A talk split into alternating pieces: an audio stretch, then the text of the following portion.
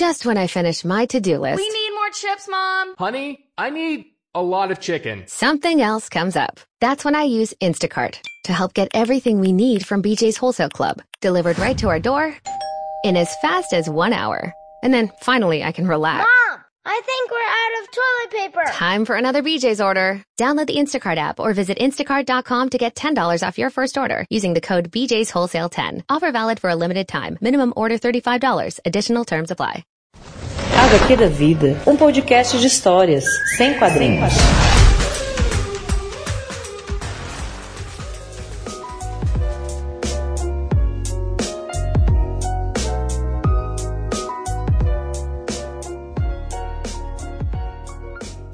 Estamos com mais um HQ da vida e hoje eu estou sozinha nesta bancada.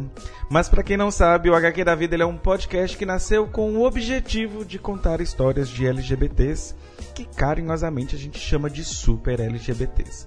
Mas ao longo dos anos a gente foi pistolando e foi trazendo outros assuntos e falando sobre política numa perspectiva anticapitalista, antirracista, anti-LGBTfóbica, feminista, enfim, a gente foi enveredando por, por outros caminhos, por outros caminhos que não o que a gente tinha inicialmente. Mas bem, antes da gente começar o programa, vamos aos recadinhos da paróquia como todo mundo já sabe.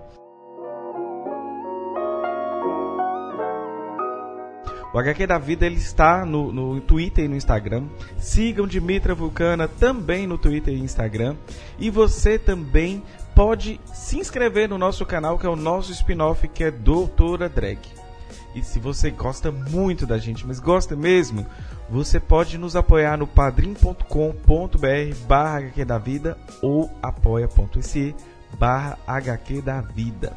Lembrando, gente, esse dinheiro ajuda muito, que é com ele que a gente paga as nossas edições. Que, inclusive, não dá para pagar tudo e a gente tem que tirar do bolso. Ah, Por a gente, digo eu mesma. Enfim, dito esses recados, lembrando que vocês podem também usar o nosso cupom HQ da Vida lá na veste esquerda e, inclusive, essa semana que começa este, este episódio já tem uma promoção para vocês, que é uma promoção lá no Instagram. A gente fez essa parceria junto com a Veste Esquerda e estamos sorteando uma camiseta para vocês. Então fiquem ligados, vão lá no Instagram, no Instagram da Dimitra e procurem para a gente poder eh, participar dessa, dessa promoção. Dados os recados, todos os disclaimers, recadinhos da paróquia, vamos chamar as convidadas maravilhosas. Todas elas já estiveram aqui e agora é o retorno da- das. Eu ia falar o retorno das Fox, por hábito. Mas enfim, é o retorno dessas mulheres maravilhosas. Seja bem-vinda, Luísa Braga. Ah, querido, se juntas já causa, imagina juntas. É isso que eu tenho pra dizer sobre esse episódio. e também temos Marília Moscovici. Oi, gente, é um prazer estar aqui no HQ da Vida de novo com vocês. Dessa vez para falar é, do lugar de mulher LGBT também. Então, bom, é isso, vamos aí. Acho que o tema é extremamente importante. Espero que a gente consiga dar ideias novas e trazer críticas novas a todo mundo aí.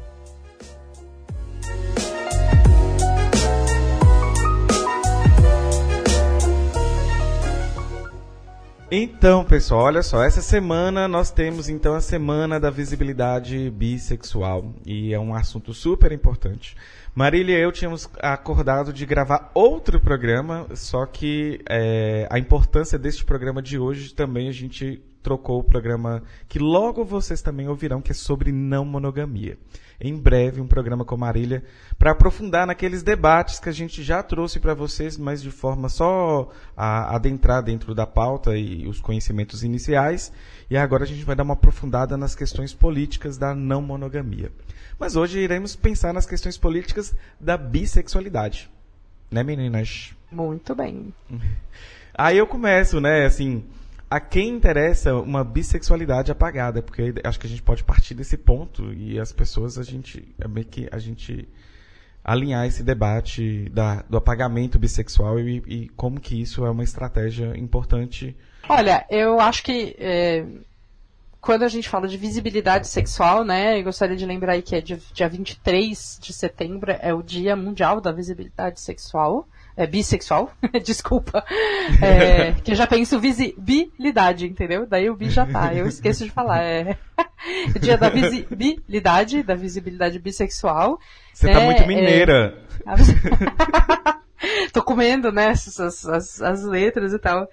Eu fui fazer a abertura, até fui fazer a abertura do programa aqui, e como é de manhã, de manhã eu tô mais lento, eu comecei a perceber que eu estava comendo as palavras. E é, é. O, é o, mine, o mineirês que habita em mim de manhã, ele é mais forte. Mas vamos lá.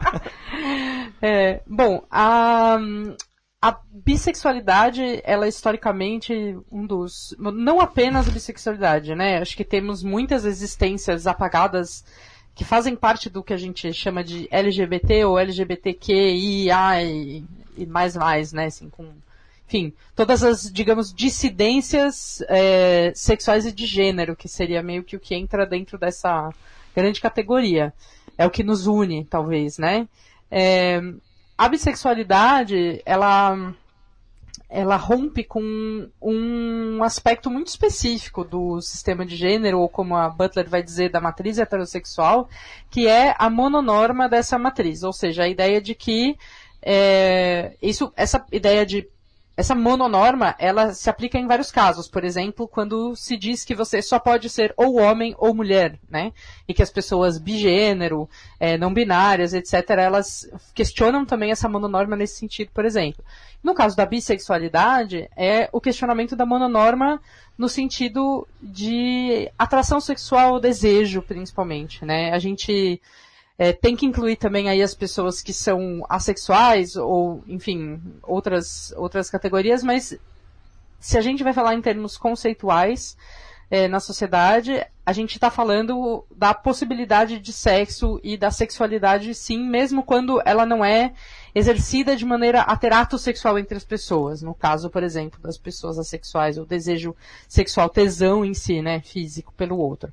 Mas então, só para esclarecer por que eu digo sempre de, de desejo sexual e não falo, por exemplo, de romântico, ou, ou enfim, é, par romântico, ou etc. Acho que é, a questão nem é tanto essa, conceitualmente dizendo.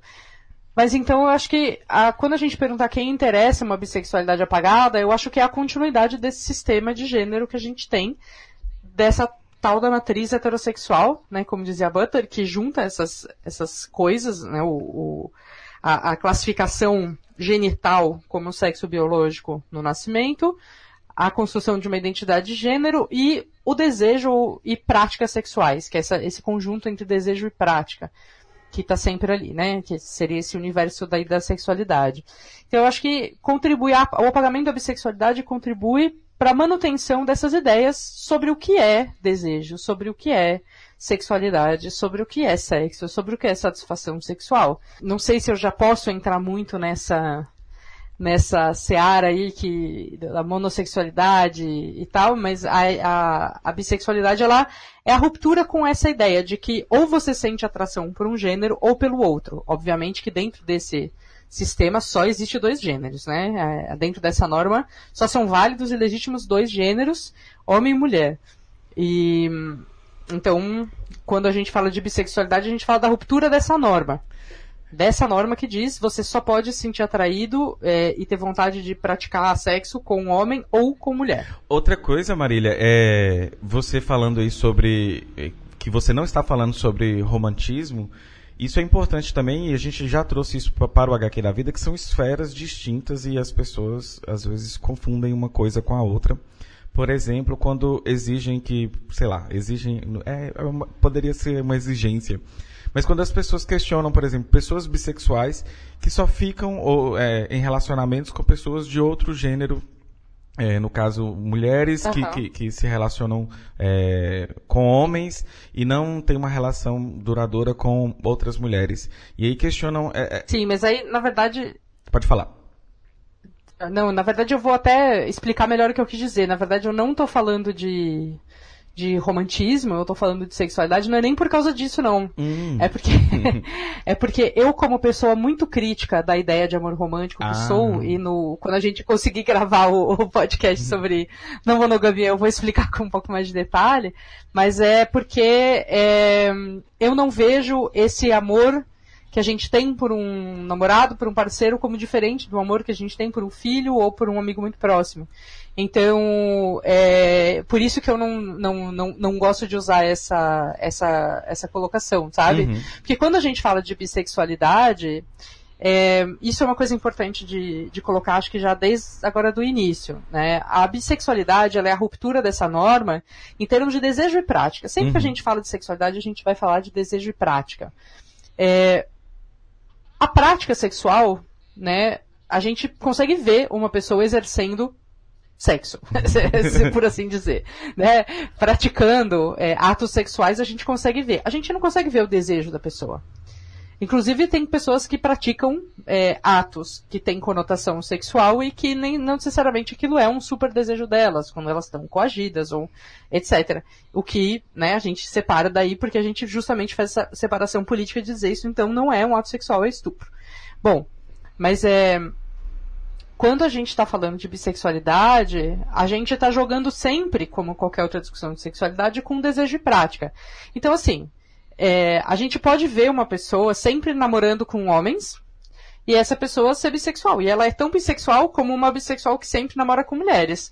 Ou que não namora com ninguém porque não quer namorar, sabe? É, isso não depende da, da. A bissexualidade ela não depende do que você externaliza enquanto prática. Até porque senão a gente. Eu sempre pergunto assim para as pessoas quando vem com, esse, com essa discussão, né? Eu falo assim: uma pessoa heterossexual que nunca transou com ninguém, que é virgem, ela então não é heterossexual por isso? Uhum. Não, certo, a gente continua considerando por quê? Por causa do desejo. Então, o desejo ele tem um papel importante aí, né? Então, e não tem como você acessar o desejo das pessoas a não ser que elas falem pra você, né? E mesmo a prática, não tem como você ver toda a prática dessa pessoa sempre, sabe? Tipo, você não tá lá olhando a pessoa 24 horas por dia pra ver quantas mulheres ela ficou, quantos homens. Então, é muito importante a gente entender a bissexualidade como a ruptura da mononorma em termos da sexualidade, justamente por isso. Porque o bissexual não é a pessoa que tem atração por homem e por mulher. Ela é a pessoa cujo desejo, conjunto de desejo e prática sexual rompe com a norma que diz que só se pode sentir atraído por um gênero de cada vez e que só existem esses dois gêneros, homem e mulher. Então é isso que é a bissexualidade.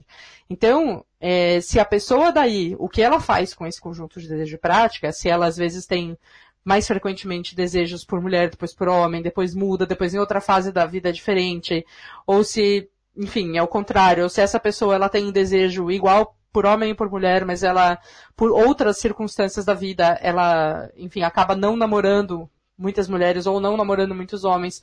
Porque tem mil coisas que pesam nisso, né? É, que a gente pode até falar que uma das dificuldades, por exemplo, que muitas pessoas bissexuais é, vivem é a de que elas, em geral, convivem em meios que são mononormativos, ou meios que são é, heterossexuais, predominantemente, ou homossexuais predominantemente. E aí, elas não sabem muito como, nem como flertar com o outro gênero que elas não estão acostumadas, porque elas, dentro da socialização e, e de aprender o flerte e tudo mais, elas aprenderam nesse, nessa outra comunidade, sabe? Então, uma pessoa, por exemplo, que, que tem, sei lá, uma mulher que é bissexual e que cresceu no, no meio é, com outras mulheres homossexuais e tudo mais, essa mulher, ela pode ter dificuldade no momento que ela se descobre homossexual, é, desculpa, bissexual, ela pode ter dificuldade no momento em que ela vai flertar com um homem, porque ela foi socializada naquela comunidade para fazer isso de um certo jeito, e quando ela vai fazer isso com um homem, aquilo não encaixa, e ela não sabe muito bem como fazer. Porque tem diferenças de gênero que são bem importantes aí, né? Na maneira de expressar o desejo, na maneira de chegar nas pessoas e tudo mais. Então, é bem, é bem louco. E o contrário também, é muito comum você ouvir mulheres é, que descobrem a bissexualidade, que assumem a bissexualidade, ou que, sei lá, a primeira vez que elas vão transar com outra mulher, elas falam, olha, eu não sei, eu sinto que eu não sei transar com outra mulher, como que faz, né? O que, que eu faço e tal. E eu sinto que eu não sei flertar e tudo mais. Então, isso é uma questão que, que vem desse apagamento. Porque a gente, um, um efeito importante desse apagamento, e só para concluir essa fala já super longa, dar um espaço para a Luísa comentar também, é, um efeito desse, importante desse apagamento é que hum, a gente entende a prática sexual que envolve um homem e uma mulher como uma prática hétero, e a gente entende a prática que envolve duas mulheres ou dois homens como uma prática homossexual. E essas práticas, elas são também práticas bissexuais. Uma mulher que beija um homem não é um beijo hétero. É um beijo hétero se eles forem héteros, mas eles podem ser dois bissexuais. E aí é um beijo bissexual. Como que vai ser hétero? Entende? Então, assim, a gente entender que essas práticas também são práticas bissexuais é uma, uma das maneiras, e brigar por isso é uma das maneiras da gente fazer a crítica do apagamento da bissexualidade e tornar a bissexualidade visível. Que as pessoas olhem uma mulher e um homem se beijando, ou duas mulheres, ou dois homens, e em vez de falar que é um beijo hétero, um beijo lésbico, um beijo gay, que as pessoas olhem isso e falem, não, isso, tipo, é um homem-homem, ou mulher-mulher, ou homem-mulher que é diferente. Tem outra conotação quando a gente fala assim.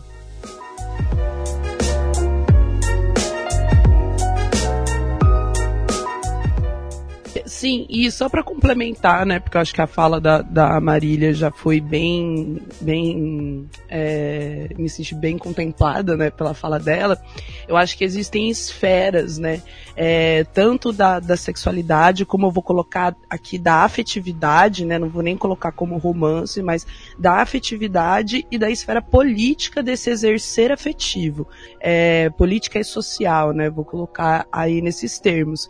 Quando a gente questiona, né, ou coloca o princípio da, sexual, da bissexualidade, né, a gente começa a romper, como a Marília falou, com um princípio básico que geralmente pode ou não, mas tende a fazer com que você questione vários outros princípios, né, aí acima de como você exerce o seu afeto, como esse afeto é, é, é mostrado, né, aplicado na sua vivência social e política, e isso são questionamentos, que é entrando ali no, no, no tópico, no primeiro tópico, que não interessam na manutenção da nossa sociedade, né, é, monoafetiva, mono, é, mononuclear em termos de criação de, de pessoas, é, mononuclear em termos de interação social. Então, existem todos esses, esses aspectos que não obrigatoriamente serão questionados por uma pessoa bissexual. Ah, eu sou bissexual, sou iluminada pelo mundo. Não. É, mas que se você for levar a fundo, né, e buscar realmente um, um, um aprofundamento né, né, nessas questões, você é levado sim a questionar várias coisas, né? Por exemplo, é uma pessoa, uma, uma pessoa bissexual que se abre a isso, por exemplo, num período mais mais tardio da vida, né, homem ou mulher, vai questionar a, a, sua sexualidade, um homem que, que, que começa a se relacionar com homens, por exemplo, antes era, era é, antes se considerava hétero, começou a se relacionar com homens também. Ele vai questionar a sua própria sexualidade, que começa a questionar aí a sua sexualidade a partir de um momento adulto, é, ela vai se ver, não sei, eu, eu, eu, eu sinto essa necessidade, eu acho que é bom, inclusive, que as pessoas façam exercício, que elas vão além da sua sexualidade, além do seu desejo, e questionem os seus afetos, que, questionem é, a sua, o seu, os seus processos de companheirismo, né, os seus processos de camaradagem, para que Nossa, esses total. também né, é, eu vou colocar aí o termo evoluam, né, mas não é no sentido de iluminação, para que esses também se transformem junto com a sua sexualidade, porque aí, né, uhum. somos todas, somos todas marxistas, revolucionárias, porque se a gente não, não, não questiona a estrutura é, radical desse princípio monoafetivo, monossexual que a gente vive na nossa, na nossa sociedade, incorre o risco de a gente liberar a nossa sexualidade, né, a aplicação do nosso desejo, né, tornar ele mais amplo e mais fluido, mas não modificar a maneira estrutural como nós nos relacionamos com a pessoa. Aí entra no questionamento, por exemplo, que o Dan colocou, de pessoas é, que eram dadas, por exemplo, como heterossexuais, né, que se colocavam enquanto heterossexuais, é, ampliam né, a sua sexualidade, e, mas não modificam a sua maneira de se relacionar com as pessoas. Então você vai ver aí é, o que acontece, o que resulta na nossa sociedade, por exemplo, de pessoas é, homossexuais é, sendo negativamente afetadas, né, por, por exemplo, a falta de uma relação estável, a falta de um companheirismo verdadeiro, em que a interação com a outra pessoa se se baseia puramente no, no, no, desejo sexual e na aplicação desse desejo. Então, é, há uma necessidade. Sim, mas isso não depende da bissexualidade, né? Não depende da bissexualidade. No sentido, de, no sentido de que, tipo, existe essa coisa da sociedade contemporânea, desse, desse, desse período do capitalismo que a gente está vivendo, né? Do, dessa reificação das pessoas também no sentido afetivo e sexual, né? Das pessoas, tipo, dessa coisa do interesse e tal. Porque na real, assim, é, desculpa eu te interromper, que eu estou entendendo pelo que você está falando, como se você estivesse dizendo que uma pessoa bissexual que ela, é, por qualquer motivo, né, ela frequentemente se relaciona afetivamente com pessoas de um determinado gênero e não do outro, embora ela seja bissexual, que ela estaria provocando uma, essa, essa violência, digamos, com uma pessoa não, que é, por exemplo, homossexual. Não. É só porque eu, é porque eu achei que você estava indo por esse caminho e daí eu queria esclarecer só que eu acho até que você nem tá, assim, nem faria sentido pra não. mim conhecendo você, você tá falando isso. Mas não, é que existe não, esse não, argumento, entendeu? Eu tô, então, assim, existe esse argumento, principalmente de mulheres lésbicas em relação a mulheres bissexuais, de que as bissexuais, na verdade, elas são, tipo, uma coisa ruim para as lésbicas. De que elas prejudicam politicamente, de que elas prejudicam é, em termos afetivos e, e, por causa disso e tal. E na verdade não, na verdade quem está prejudicando é a mononorma, né? E sim, não são as mulheres bissexuais.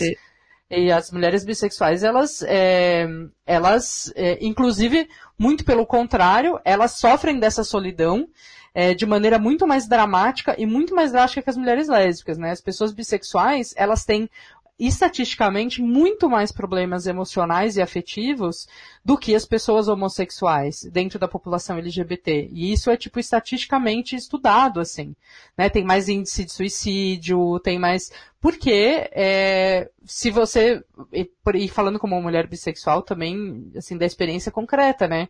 As pessoas não querem se relacionar com mulheres bissexuais as mulheres lésbicas não querem se relacionar com mulheres bissexuais. Então, ou a gente se relaciona com outras mulheres bissexuais, né? Ou tipo, ou não se relaciona com mulheres, assim, em geral. É muito difícil ter lésbicas que não um preconceito com mulher bissexual, sabe?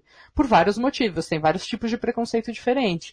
Mas aqui um deles é justamente isso, sabe? De tipo, ah, você, na verdade, você é, até hoje só ficou com homem, então você vai me trocar. Ou você até hoje só ficou com homem, você vai, é, você não, não, não consegue ter relações com mulheres e tal. E eu acho que a gente, em questão de sexoafetividade, é muito complicado a gente dizer que as pessoas têm que se relacionar de certa maneira, sabe? Porque depende certeza, de muitos fatores. Com certeza. Com certeza, mas é, é, justamente isso, você entender politicamente é, o exercício do seu afeto, o exercício dos seus processos de, de, de companheirismo e de, de se relacionar é essencial justamente para que a gente não caia nessa armadilha, porque assim, apesar de, de eu também, enquanto é, mulher bissexual, é, não vou dizer sofrer, mas já, me, já ter me deparado com, com, com essa situação. Eu, por exemplo, sou uma, uma mulher preta, bissexual, não monogâmica, e que me coloco de uhum. todas essas maneiras, né, para todas as pessoas com as quais eu vou me, me relacionar. Tipo, oi, oi, tudo bem? Eu sou mulher preta, bissexual, não monogâmica. Se você quiser me dar um beijo, me dê um beijo já sabendo disso, sabe? Então, muitas vezes eu não beijo. Certíssimo, inclusive.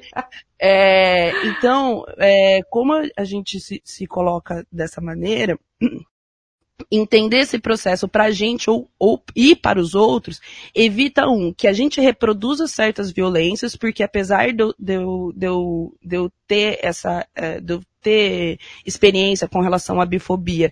Eu também tenho experiência, não experiência, né, mas já vi, já acompanhei é, a experiência de várias amigas lésbicas e vários homens, amigos gays, que já passaram, por exemplo, por esse processo de, meu, estava ali me relacionando com uma pessoa é, há não sei lá quantos meses, e de repente a pessoa termina comigo porque, ai, não quer um relacionamento, e, e dois dias depois está lá namorando com uma mulher ou um homem padrãozinho lindo. É a mesma relação que a gente tem estruturalmente com o racismo, por exemplo, né? Uhum. Essa tendência ao não afeto, porque esse afeto, ele é menos socialmente aceitável dentro de um contexto político.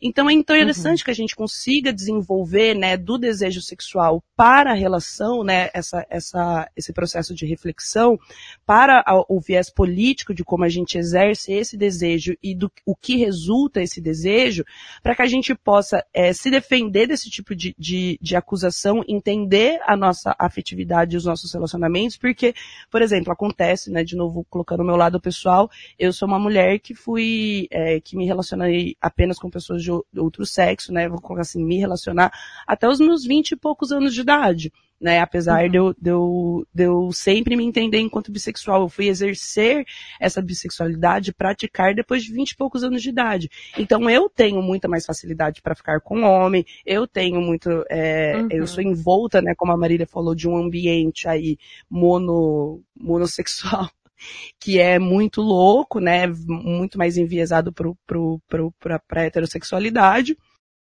É, e, e, eu, e, eu, entendendo a, a, questão política de como exercer a minha bissexualidade dentro desse contexto, também entendo a necessidade de eu não reproduzir e de me atentar na maneira como eu exerço afeto para com as minhas companheiras mulheres, né, para justamente não perpetuar esse estigma que é ridículo, né, é, na nossa sociedade com relação à bissexualidade, mas também para poder exercer com, com clareza a minha bissexualidade sexualidade e exigir respeito a ela. Olha, eu já, eu já discordo nesse sentido. Nessa última coisinha que você falou, Lu, porque eu acho que assim, a gente dizer que o estigma é perpetuado por causa de alguma coisa que a gente faz, é a mesma lógica que, tipo, ser estuprada com saco saia curta. Não.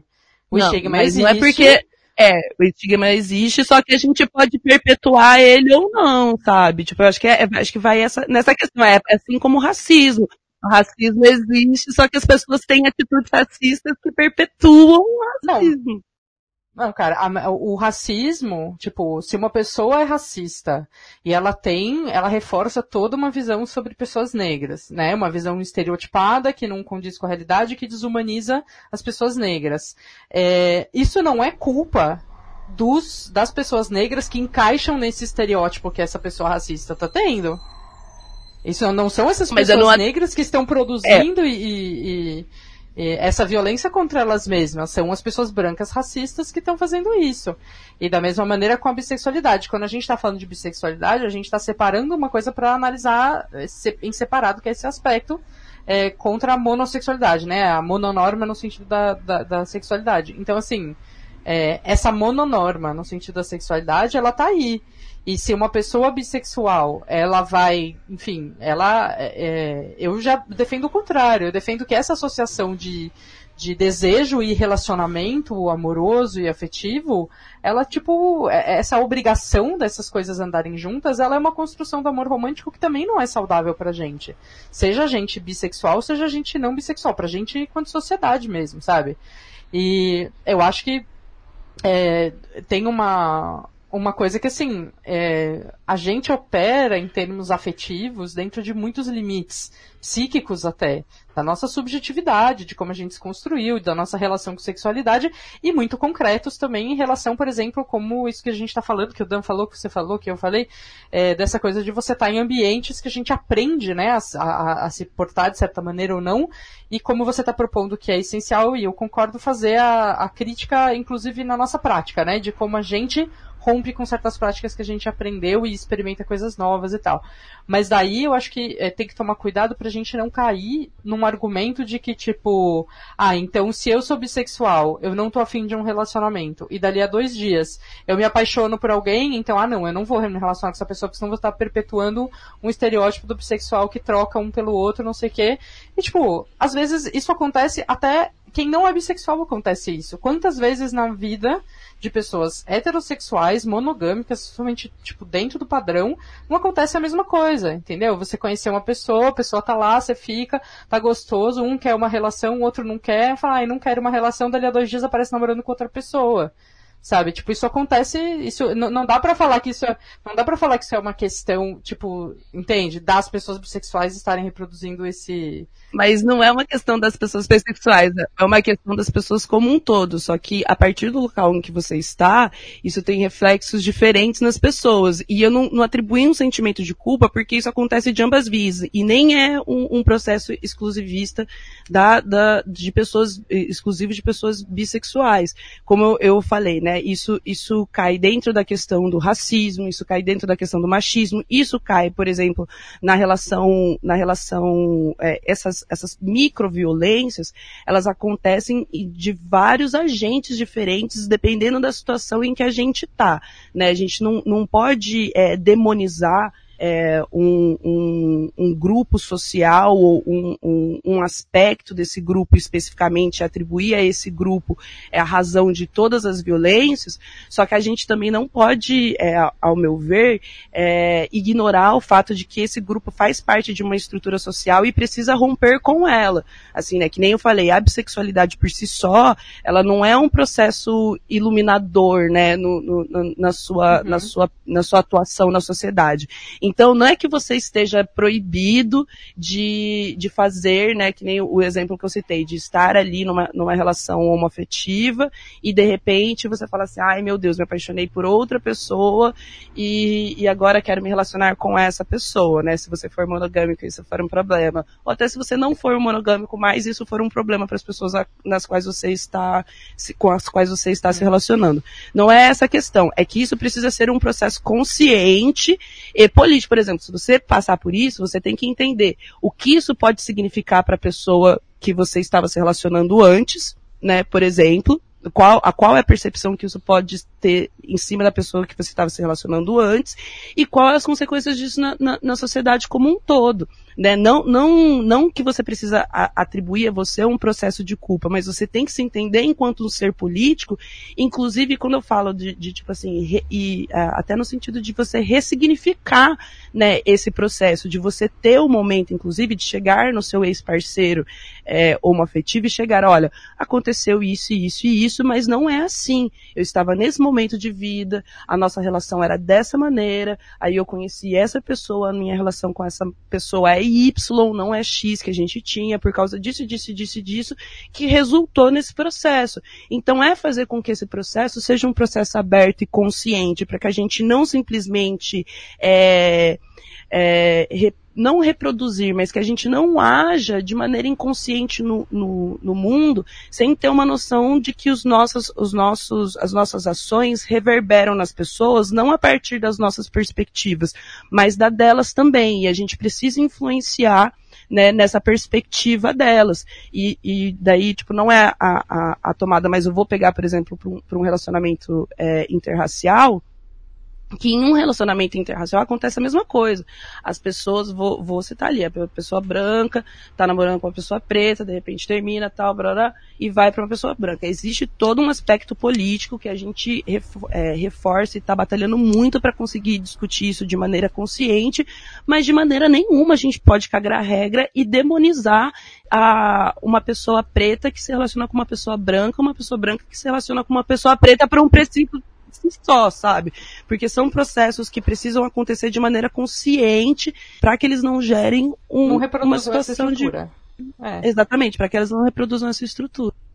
Então, sim, só que a minha crítica ao que você está dizendo é que você está comparando, está pegando dois casos que são parecidos, só que você está comparando invertido. Quando a gente tem uma relação entre, por exemplo, uma mulher lésbica e uma mulher bissexual, em termos da mononorma, a mulher bissexual não é o equiparado à pessoa branca na relação interracial. Ela é equiparada à pessoa negra. E você está invertendo na sua comparação, entende?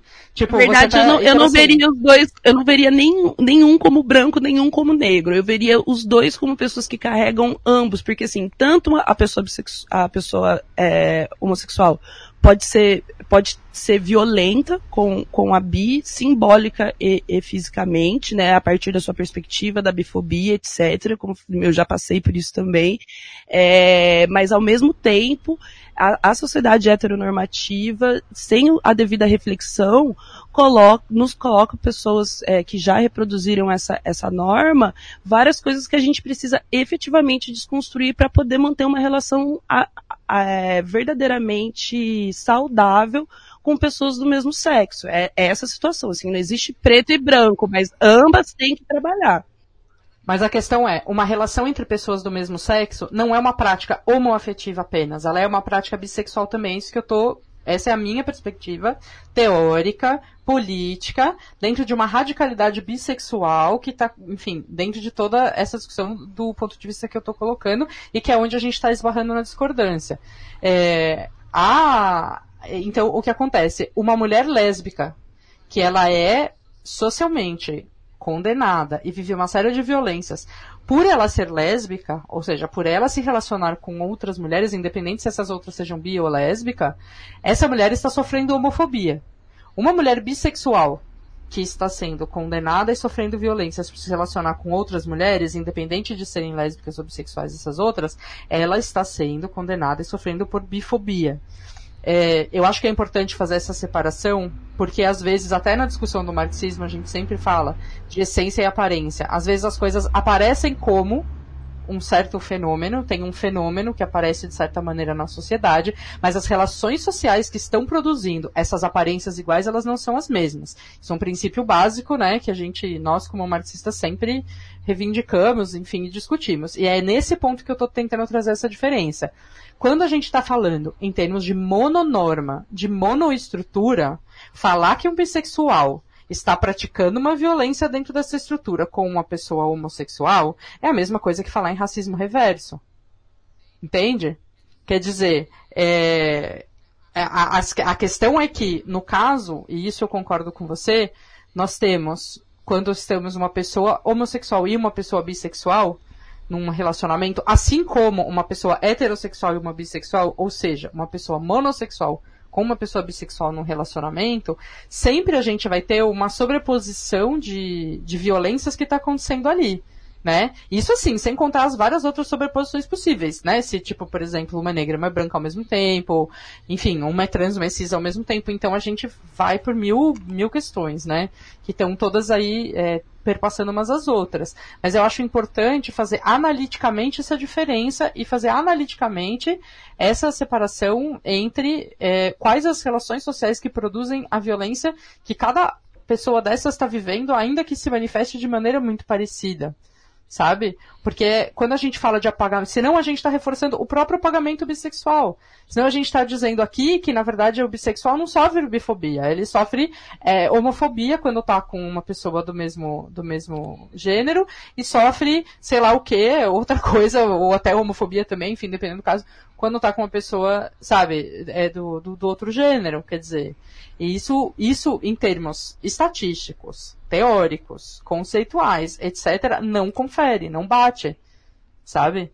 E politicamente também é muito complicado a gente falar isso, que a gente acaba reforçando o apagamento da bissexualidade, a ideia de que, na verdade, o bissexual, ora ele é hétero, ora ele é homo.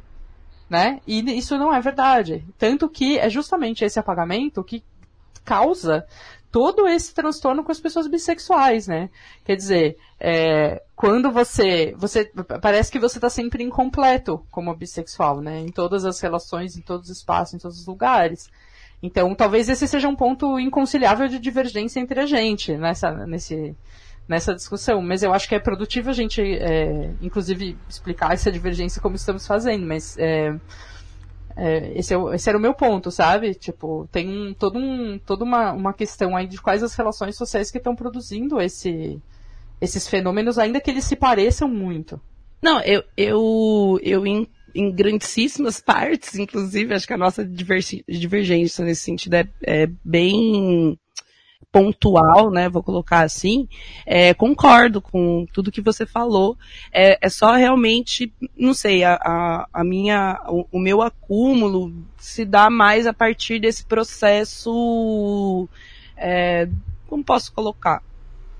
Dual da, das relações que estão ali envolvidas, né? É, eu acho que a construção social de ambos os agentes, dependendo da, da relação onde você está, é que a gente está, a gente, dessa discussão, a gente acabou muito focando no exemplo do, do bi e do homo, né, do, do, bissexual e do homo, e não do bi e do hétero, por exemplo, em que a, essa relação, essa relação é, seria muito diferente e, e, enfim, seria muito diferente porque envolve outras construções sociais a serem aí confrontadas. Mas é mais nesse sentido mesmo, era só uma, uma, uma discordância bem pontual, eu acho.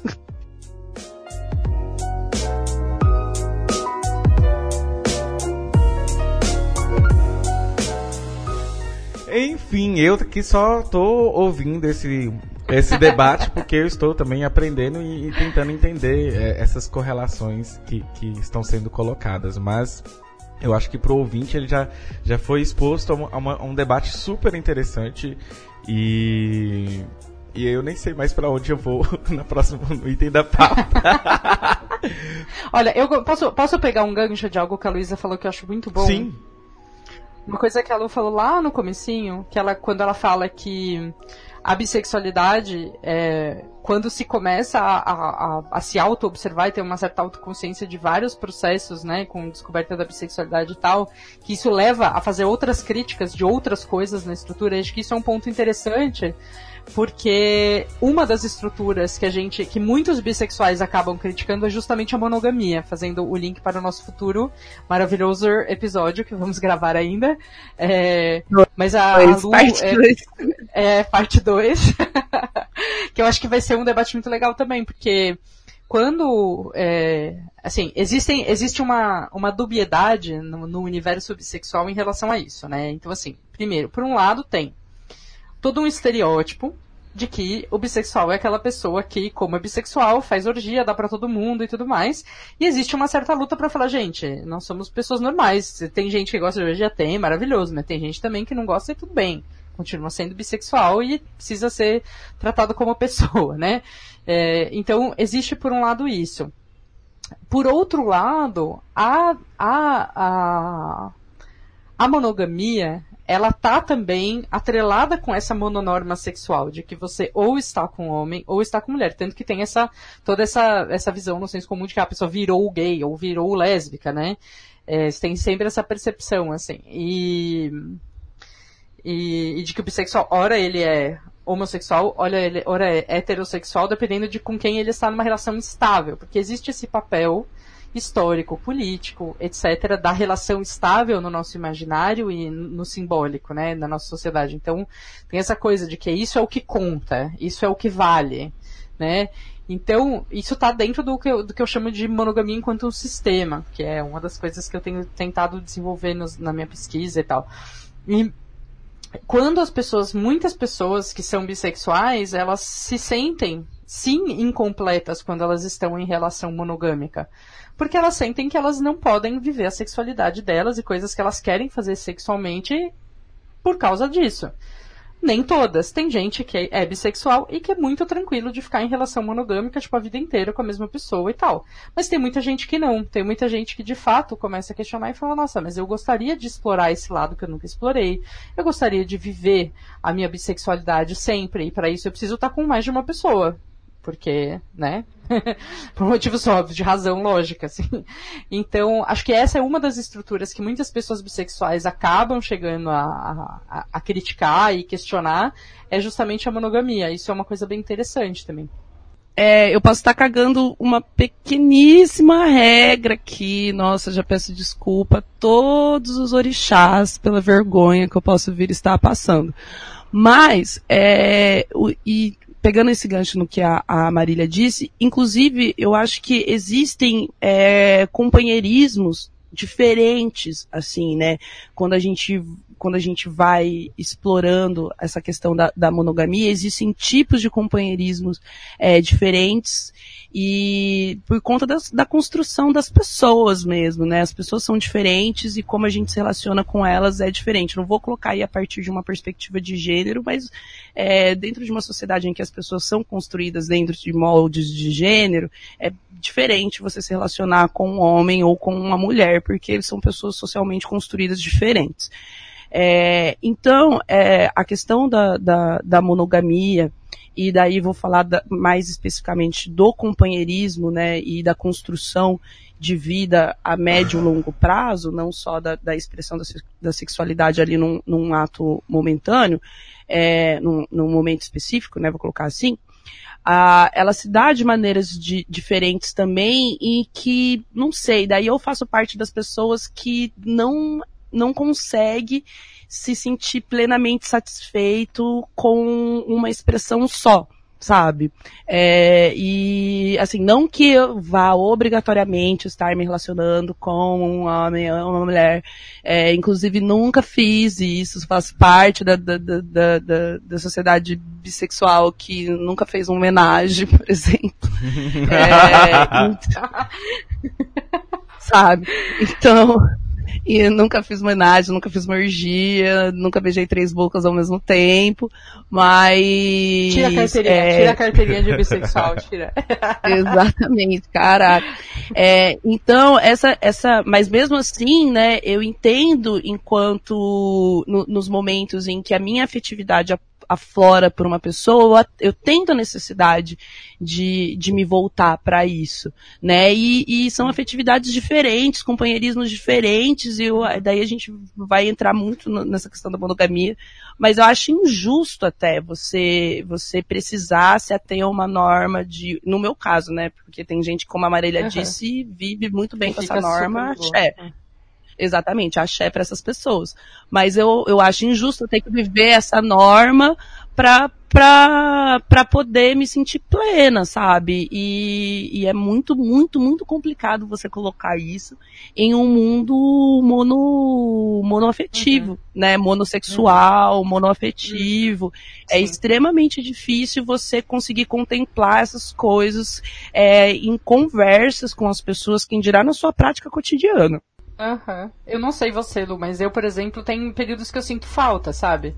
Eu falo, tipo, eu, vi, eu tive é, uma experiência bastante forte que marcou muito essa reflexão sobre a bissexualidade para mim também e não monogamia e esse essa articulação que foi teve um momento em 2015 que eu tinha um companheiro que morava comigo e eu estava namorando com uma pessoa, uma mulher, e ela também morava com o companheiro dela, tal, e ela morreu. E durante o período que eu fiquei mais intensamente vivendo esse luto, né, depois da, da, da morte dela, era uma coisa desesperadora para mim, porque eu sentia falta de sair com mulheres, uma falta que quando eu tava com ela eu não tava sentindo, de sair com outras mulheres, né? É, eu não conseguia sair com mulheres porque tudo era um gatilho muito forte dela, então eu não, eu ficava, é, foi horrível. Eu tentava sair com mulheres e não conseguia, enfim. E acabava me sentindo quase monogâmica de certa maneira, sabe? Porque eu também estava em luto, então também não tinha muita energia para conhecer gente. Então foi uma coisa assim, uma grande crise para mim da bissexualidade e da, da não monogamia nesse momento por isso, porque parecia que eu queria exercer minha não monogamia e exercer minha bissexualidade de novo e não conseguia. E não foi um processo que eu pude controlar, foi super conturbado voltar mais ou menos, sabe? E, e aí voltar a namorar mulheres depois disso, de ter uma relação e tal, depois dela ter morrido e de ter vivido esse luto, foi um processo super difícil. Até hoje, para mim, é muito mais difícil por causa disso, sabe? Então, não é também só da vontade da gente, sabe? Então, às vezes eu, eu sempre falo assim, pô, eu, eu sinto falta de ter uma namorada. Eu tô com o meu companheiro, ele é muito legal, eu, enfim, né? E aqui em Berlim, por exemplo, teve uma coisa que foi muito ruim, assim, nesse sentido, que, tipo, eu não sei por que raios as mulheres aqui na Alemanha, em Berlim, não gostam de mim, não dou match com nenhuma em nenhum lugar, elas me ignoram, é, não sei se é uma questão de padrão de beleza e tal, mas tipo, eu me senti completamente chutada pelas mulheres aqui, tentando sair com mulher, tentando sair com mulher, com vontade de sair com mulher, a fim de conhecer mulher, tipo, com saudade de transar com mulher, com saudade de ter uma namorada, tipo, mulher porque é diferente, como a Lu falou, e tipo, meu, nada, assim, sabe? Cri, cri, cri para todos os lados. Então, isso é, um, é por isso que eu falo, assim, que também a gente não, não tem como a gente é, cobrar, sei lá, as pessoas de tipo, ai, mas você faz muito tempo que você namora com, não namora com mulher, ah, mas você nunca namorou com mulher, porque tem circunstâncias que acontecem na vida, seja na nossa psique, na subjetividade, seja nas condições concretas externas a gente, que a gente não controla, que também afetam, né, o que a gente consegue ou não consegue de fato é, viver em termos da nossa sexualidade. Então, é, só complementando, acho que é isso, assim. Eu acho que a, a Lu tem toda razão com essa, com essa observação, sabe? Eu acho, assim, engraçado, porque nesse sentido, é, a monogamia, ela, não sei, ela, ela, ela prende os nossos afetos e o nosso consciente político, né, também, é, nesse, nesse caso, assim, eu acho que evita, não, não é que evita, é, evita, ela evita certas, certas é, reflexões e contradições e angústias, né, que, que se expressam justamente, por exemplo, nesse momento que você passou, né, é, é muito mais fácil, muito mais, muito mais simples, vou colocar assim, é muito mais simples você se abrigar dentro de uma, de uma relação é, monogâmica, porque ela tem ali regras declaradas de como você agir, de como você sentir, e isso aí para as diversas formas de, de praticar a sua sexualidade, né? A não monogamia, ela, ela tem um conjunto de padrões muito, muito determinados. Então, você você navegar por esses períodos complexos acaba se tornando muito mais difícil se você não tem um espaço de reflexão adequado, né? É, você acaba tendendo a simplesmente é, sei lá, é, não ignorar, mas jogar esses questionamentos, jogar essas, essas, essas contradições para um, um não espaço, né? Para um não espaço de ação, porque você está ali é, teoricamente assentada no mundo, né? Você só vai ser levado a realmente é, botar essa, essa, essa reflexão em prática no momento em que você não tiver aquela base, o que eu acho um processo não saudável. Vou, vou colocar nesses termos. Aí ah, deixa eu gravar um, uma chamada, porque na segunda-feira eu vou lançar o, crowdfunding pra gente publicar o livro da Shiri Eisner no Brasil, para publicar o, o Bi, Notes for a Bisexual Revolution, que é um é uma referência em teoria uma referência em teoria bissexual. A gente tem muito pouca produção sobre bissexualidade, né, de modo geral, independente de ser marxista ou não, temos pouquíssima produção sobre bissexualidade, é, produção teórica e política, né? E esse livro é um dos principais, porque a autora, ela é uma pessoa trans, ela é uma é uma uma israelense antisionista, muito interessante, uma pessoa muito, muito, muito interessante. E ela passou anos angariando e, e, juntando e lendo, estudando esse, esse, pouco de produção bissexual que tinha e fez, produziu esse livro que é a produção teórica original dela, né, de pensar uma teoria radicalmente bissexual, que é muito interessante. E uma teoria da sexualidade radicalmente bissexual, né? E ela publicou esse livro em 2013. Muita gente no Brasil na militância bissexual é, conhece de nome, né? É, mas nunca foi traduzido para o Brasil. E agora eu estou organizando isso em contato com ela para a gente fazer, juntar o dinheiro necessário para poder fazer a publicação desse livro no Brasil. E estamos lançando o crowdfunding no Catarse, catarse.me barra bi, né? BI, bi, só simples assim. E nesse endereço dá para ver todas as recompensas maravilhosas, né? Se a gente bater a segunda meta, se a gente conseguir mais dinheiro do que a meta mínima de publicação do livro, a ideia é que ela vem para o Brasil para poder é, é para poder participar do lançamento e de outros eventos que nós vamos organizar daí com ela para ficar uma semana em São Paulo e hum, uma das coisas mais legais eu queria destacar para quem está afim de contribuir com esse, com esse crowdfunding é a possibilidade de conseguir o livro por um preço abaixo do, livro de, do, do, preço que ele vai ser vendido no mercado, porque o livro ele é bem grande. Ele é um livro que, assim, acho que a, com a tradução e tal vai dar umas 400 e lá vai tantas páginas, de um calhamaço, né? E um livro desses hoje no mercado brasileiro não sai por menos de, tipo, 65, 70 reais, talvez até mais. E, então, a ideia do crowdfunding é que com contribuição a partir de 50 reais já dá para levar o livro. Mas quem não tiver 50 reais e quiser umas recompensas legais, também tem uns brindezinhos bissexuais bacanas que a gente vai produzir para quem quiser, né? Então tem tatuagem temporária para a parada, tem é, caderninho, tem caneta, tem várias coisas bacanas, inclusive daí o livro, claro, que é a estrela da festa. Então, eu não perderia essa oportunidade. O crowdfunding dura só 40 dias, então é bem rápido. Começa agora no dia 23 de setembro, segunda-feira, é dia da visibilidade bissexual, e termina aí no finalzinho de outubro, começo de novembro. Então, não percam a, a chance e toda a, a ação está sendo feita pela editora Linha Linha, da qual sou sócia. Então sigam o Instagram e Facebook, etc., da editora para ficar atualizados dessa campanha, né? Editora Linha. Tudo junto. Prontinho, acho que adorei esse aí. Vou colocar como uma vírgula, vai ficar bacana no, durante o programa. E, gente, agora acho que a gente, como vencemos as pautas, eu acho que a gente pode caminhar para, para só os fechamentos, os jabás. É, Marília agora é podcaster, né? Então já tem que fazer jabá do podcast. Ai, chique. é, e aí vamos Ai, sou podcaster, mas tá tudo atrasado, cara, por causa desse negócio do incêndio. Ai, ah. gente, é, inclusive esse, esse, programa foi re reagendado algumas vezes por causa do incêndio é, no prédio da Marília. Enfim, vamos começar por Marília, então fala aí do seu podcast, das suas arrobas, para a galera. Para todo mundo que quiser continuar esse e outros debates, arroba Marília Moscou no Twitter e no Facebook, não sei se dá para procurar assim, por arroba também, mas deve dar. Marília Moscou, vocês sempre vão me achar.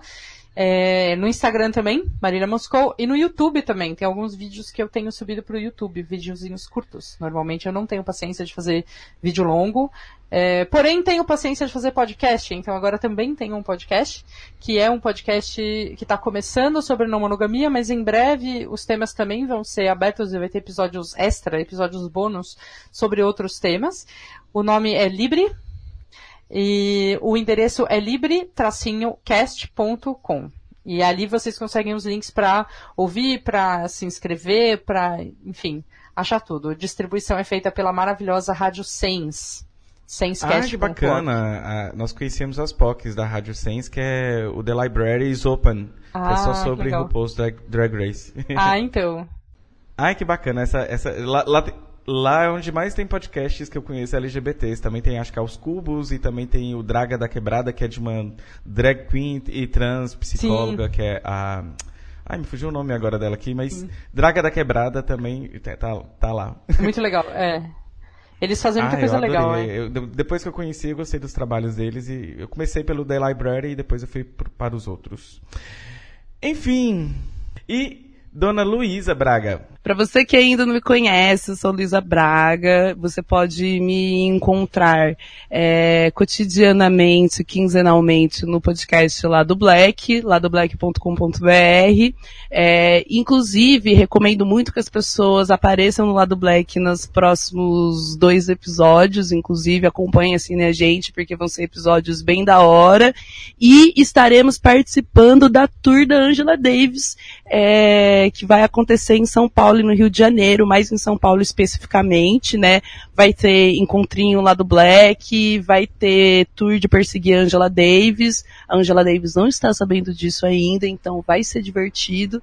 É, acompanhe o lado Black para saber das novidades com relação a isso, datas, locais certinho. É, e você pode me encontrar nas redes sociais pela arroba Kumad Braga. É, eu não habito muito o Twitter ultimamente, mas vira e mexe eu dou uns ataques de pelanca no Twitter, daí, enfim, volto e depois sumo e depois volto, porque eu tenho passado um período de tentar desconstruir que comunicadores precisam ser personas sociais. Não sei, tenho, tenho tido esse questionamento. Vamos fazer um episódio sobre isso. Comunicadores, a gente precisa ser influencer? Não sei. não sei se eu preciso ser uma pessoa pública. Então, é, mas você pode me seguir lá, você pode me seguir. Eu recomendo que as pessoas me sigam no Instagram, porque tem outros trabalhos que eu faço, né? Eu sou artista visual, eu sou cantora, eu sou muito mais do que apenas uma podcaster, sou uma deusa ou uma fada, alguns diriam. É, Quase então, a Daenerys da podosfera. Me acompanhe Dracarys. Exatamente, Draenerys da podosfera brasileira. É, então eu eu vou eu fico muito mais ativa lá no Instagram e posto coisas mais complexas do que só a política brasileira muito louca do mundo, né? Posto até sobre menstruação, adoro. Então me segue lá no, no Instagram, eu sou a Lu Braga com um Hzinho, porque tem muitas Luísas Bragas. É, então, me sigam porque vai ser ótimo, mas ouçam o lado black, vocês podcasteram, ouçam o lado black, indiquem o lado black para outras pessoas e vamos nos ver em São Paulo porque vai ser maravilhoso, wonderful. Ai, queria falar isso também, que eu, que eu comecei a escutar com mais frequência podcast agora, só recentemente que eu comecei a ter, ter que sair de casa para trabalhar, né? Então tinha, enfim, tempo andando e tal. E eu queria dizer que um dos podcasts que eu comecei a ouvir é o Lado Black e que eu estou apaixonada, fã, fangirl, assim, do Lado Black absolutamente maravilhoso. Aquele episódio da Lélia Gonzalez, gente, obrigada, é. universo, por aquilo. Tipo, saiu uma, né, porque é uma das autoras mais brilhantes, na minha opinião, em termos de teoria de gênero, em termos de tudo. Ela é uma das autoras mais brilhantes que a gente já viu na face da Terra. E ela não tem um décimo do reconhecimento e da popularidade que a teoria dela deveria ter no Brasil, assim né? Inclusive na academia. Então eu acho que é uma. Foi maravilhoso, assim, essa, esse episódio da, da Lélia. Achei foda, cara. Foda demais. É, lá do Black é maravilhoso. Tem o John que é maravilhoso, o Rafa, o Pedro, é, cada um. E agora tem a Paula, né? Um ódio a Paula. A Paula é maravilhosa, nossa mais nova integrante. É, as pessoas estão perdendo a, a maravilhosidade daquela mulher que tem, sei lá, cinco graduações. e só fala coisas é, o, maravilhosas. O John já fez o jabá dela aqui no, no último programa, que era sobre o caso Preta Ferreira, que inclusive esse programa tá bem maravilhoso e triste.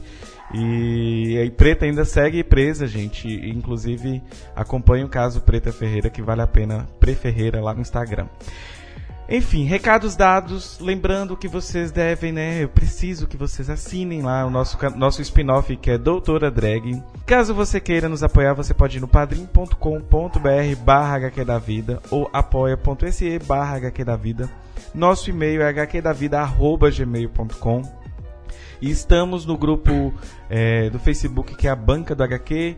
No Telegram a gente tem um grupo também que é t.me barra HQ da Vida 2. A gente sobe os teasers no YouTube e a gente também espera que vocês assinem o nosso feed e estrelem a gente lá no iTunes. Lembrando, se for divulgar os programas, é, utilizem as hashtags Mulheres Podcasters, LGBT Podcasters e Podosfera Preta.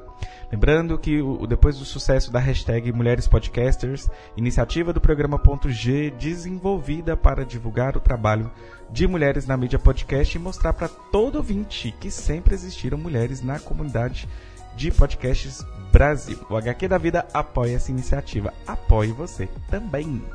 Enfim, né? Vamos agora aquele tchau, tchau, né? Podcastal. Um, dois, três. Tchau, tchau. Tchau, tchau, galera. Oh! Craig, vazar.